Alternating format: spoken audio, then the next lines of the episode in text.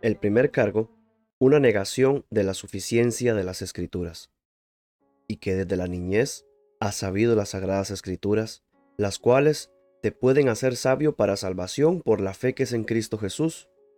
Toda la escritura es inspirada por Dios y útil para enseñar, para redarguir, para corregir, para instruir en justicia, a fin de que el hombre de Dios sea perfecto, enteramente preparado para toda buena obra. Segunda de Timoteo 3, 15 al 17. Para empezar, el primer cargo es una negación de la suficiencia de las escrituras en la práctica, especialmente en mi denominación. Desde hace varias décadas se ha librado una batalla tremenda con respecto a la inspiración de las escrituras. Sé que algunos de ustedes no han sido parte de esa batalla, pero muchos en denominaciones más liberales sí han vivido esta batalla relacionada con la Biblia. Pero existe un problema. Cuando creemos como un pueblo que la Biblia es inspirada, hemos librado apenas la mitad de la batalla. Porque la pregunta no es meramente ¿es la Biblia inspirada? O sea, ¿es inerrante? La pregunta más importante que hay que contestar después de esa es ¿es la Biblia suficiente? ¿O tenemos que valernos de cada supuesta ciencia social y estudio cultural para saber cómo llevar adelante una iglesia? Es la pregunta más importante. Las ciencias sociales, en mi opinión, han adquirido más prioridad que la palabra de Dios y de una manera que la mayoría ni siquiera lo notamos. Se ha ido introduciendo tanto en nuestra iglesia, nuestra evangelización y nuestra obra misionera que casi ni podemos llamar cristiano a lo que hacemos. La psicología, antropología, sociología han llegado a ser las influencias más poderosas en las iglesias. Cuando estudiaba en el seminario hace algunos años, un profesor entró y empezó a dibujar pisadas en el pizarrón. Y cuando terminó de dibujarlas, de un costado al otro del pizarrón, se volvió hacia nosotros y dijo solamente, Aristóteles está caminando por los pasillos de esta institución. Cuidado, porque oigo sus pisadas con más claridad que las del apóstol Pablo, del grupo de hombres inspirados que lo acompañaban y aún del Señor Jesucristo mismo.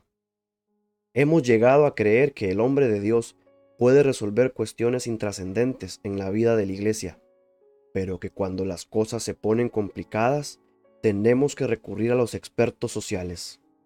Esta es pura mentira. Dice aquí que las escrituras fueron dadas a fin de que el hombre de Dios sea perfecto, enteramente preparado para toda buena obra. ¿Qué tiene que ver Jerusalén con Roma? ¿Qué tenemos que ver nosotros con todas estas ciencias sociales modernas que en realidad fueron creadas como una protesta contra la palabra de Dios? ¿Por qué es que la evangelización, las misiones y el supuesto crecimiento de la iglesia han tomado su forma más por las opiniones del antrólogo, el sociólogo, el estudiante de Wall Street, que están al día con cada tendencia cultural?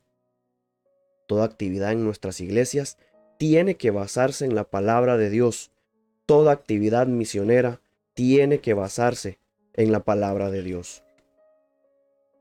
Nuestra actividad misionera, nuestra actividad en la iglesia y todo lo que hacemos debiera surgir del teólogo y del exégeta, del hombre que abre su Biblia y tiene una sola pregunta, ¿cuál es tu voluntad, oh Dios.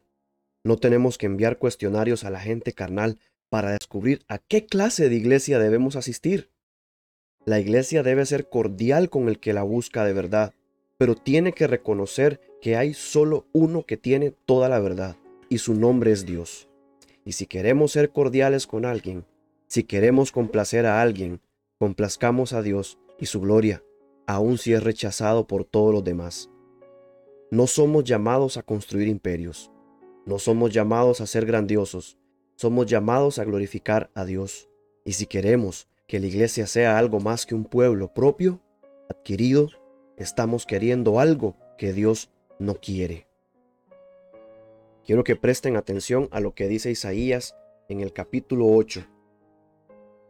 Y si os dijeren, preguntad a los encantadores y a los adivinos que susurran hablando, esta es una descripción perfecta de los gurús del crecimiento de la iglesia, porque cada dos o tres años cambian todas sus teorías principales no solo de lo que es el hombre y cómo componerlo, sino de lo que es una iglesia y cómo hacerla creer.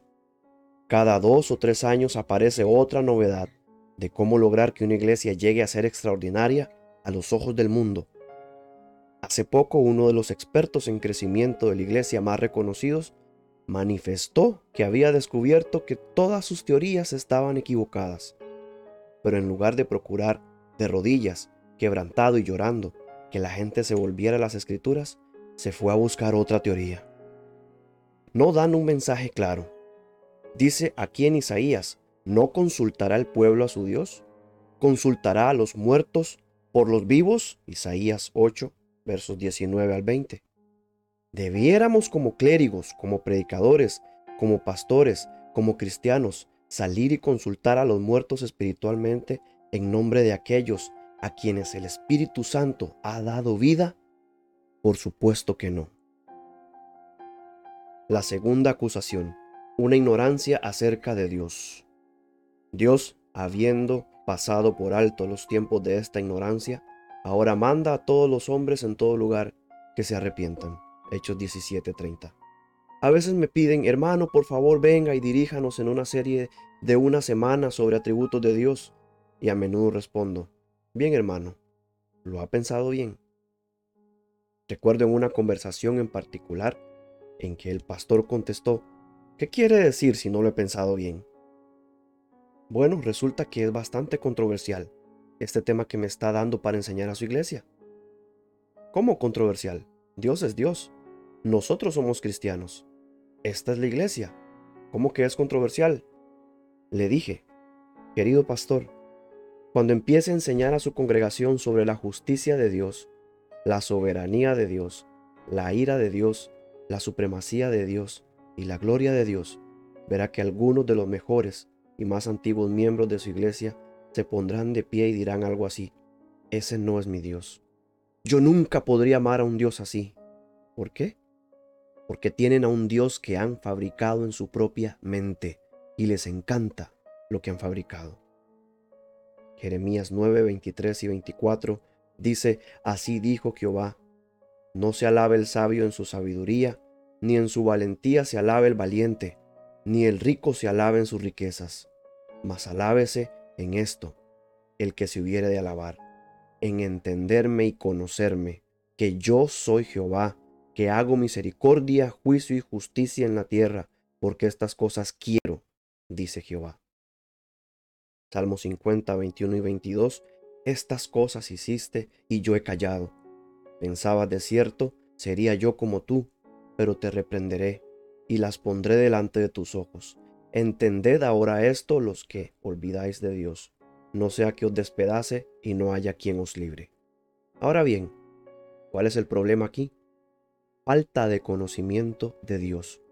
Es posible que muchos de ustedes piensen, oh, hablar de los atributos y de teología, eso es cosa de eruditos y no tiene ninguna aplicación práctica. Presten atención a lo que están diciendo. El conocimiento de Dios no tiene ninguna aplicación práctica. ¿Saben por qué todas las librerías cristianas están llenas de libros de autoayuda? con cinco maneras de hacer esto o aquello y seis maneras de ser piadosos y diez maneras de evitar caer, porque la gente no conoce a Dios. Entonces hay que darle toda clase de métodos triviales, carnales, para que sigan andando como deben andar las ovejas. Velad debidamente y no pequéis, porque algunos no conocen a Dios, para vergüenza vuestra lo dijo, según 1 Corintios 15:34. ¿Por qué hay tanto pecado descontrolado entre el pueblo de Dios? Es por falta de conocimiento de Dios. Ahora quiero hacerles unas preguntas. ¿Cuándo fue la última vez que asistieron a una conferencia sobre los atributos de Dios? ¿Cuándo fue que como pastores enseñaron un año entero acerca de quién es Dios? ¿Cuánto de toda la enseñanza que se lleva a cabo durante la semana tiene que ver con quién es Dios? ¿No es cierto que es más fácil ir con la corriente, simplemente seguir a todos los demás? Y de pronto, un día escuchan algo como esto y se dan cuenta. Ni me acuerdo cuando alguien haya enseñado acerca de los atributos de Dios. Con razón somos las personas que somos. conocerle. De eso trata todo. Eso es vida eterna. Y la vida eterna no comienza cuando pasamos por las puertas de la gloria. La vida eterna comienza en la conversión. La vida eterna es conocerle a Él. ¿Creen sinceramente que les va a gustar abrir las puertas de perlas y caminar por calles de oro por una eternidad? Hay allí uno que es infinito en gloria, y muchos pasarán una eternidad de eternidades sin siquiera llegar a conocerle. Comiencen ya. Hay tantas cosas que quieren saber y hacer, y tantos libros que quieren leer. Tomen el libro de Dios, la Biblia, estudienlo para conocerlo a Él, para conocerle a Él. Por todo esto, someto a consideración de ustedes que sería mejor ni siquiera tener un culto los domingos por la mañana. El domingo por la mañana es en muchos lugares la hora de más idolatría en toda la semana, por la gran muchedumbre de gente que no está adorando al único Dios verdadero. En cambio, están adorando a un Dios concebido en sus propios corazones por su propia carne, por las tretas satánicas y su inteligencia mundana.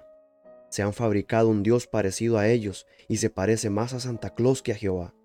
No puede haber temor del Señor entre nosotros, porque entre nosotros no hay conocimiento de Dios.